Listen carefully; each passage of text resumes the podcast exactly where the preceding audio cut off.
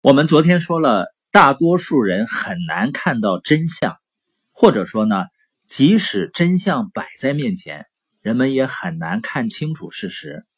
那是因为呢，我们的偏见让我们很难保持客观。我们是用带着偏见的思维滤镜去看事情，所以有的时候我们认为的好，可能是很糟糕的；我们认为的糟糕呢，可能是真的好。所以不要固守你对事物应该是什么样的看法，这会使你无法了解真实的情况。这里面最重要的是不要让偏见阻碍我们保持客观。我们想要取得好的结果，想要有一个正确的选择，我们需要冷静而不是情绪化。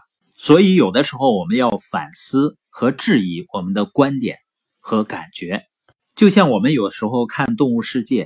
你会看到一些狮子呢，把小角马给扑倒了，你会觉得很残忍，并且呢，觉得这种景象很糟糕，因为我们都有同情心啊。但是更明智的人会努力弄明白，为什么说自然界这么运行是合理的？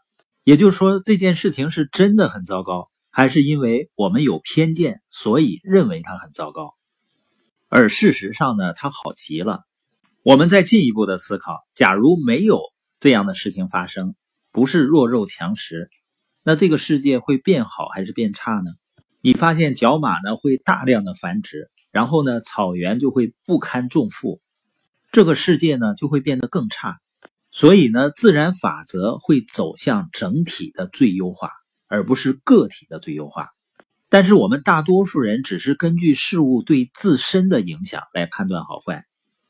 我们多数人都会把对自己或者自己关心的人不利的事情叫做坏事儿，而忽视了更大的好。群体呢也有这种倾向，有的比较极端的宗教信仰者呢，他会认为自己的信仰好，然后呢排斥所有其他的信仰，这样呢在历史上有导致两方信徒互相残杀的，而且他们都坚信自己在做对的事情。这些人很难再从对方的视角去看事情了。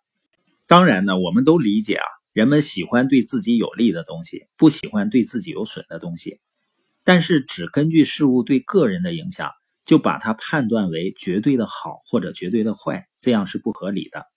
这么做就是在假定个人的愿望比整体的好更重要。而自然法则似乎是把好定义为是对整体好的东西。所以呢，这里面有一个。什么事情是好的普遍的法则？也就是说，一个东西要好，就必须既符合现实的规律，并且它能促进整体的进化，这样呢才能带来最大的回报。比如说，你做的一件事情对方方面面的人，包括这个环境都有好处的话，你几乎肯定一定会获得回报的。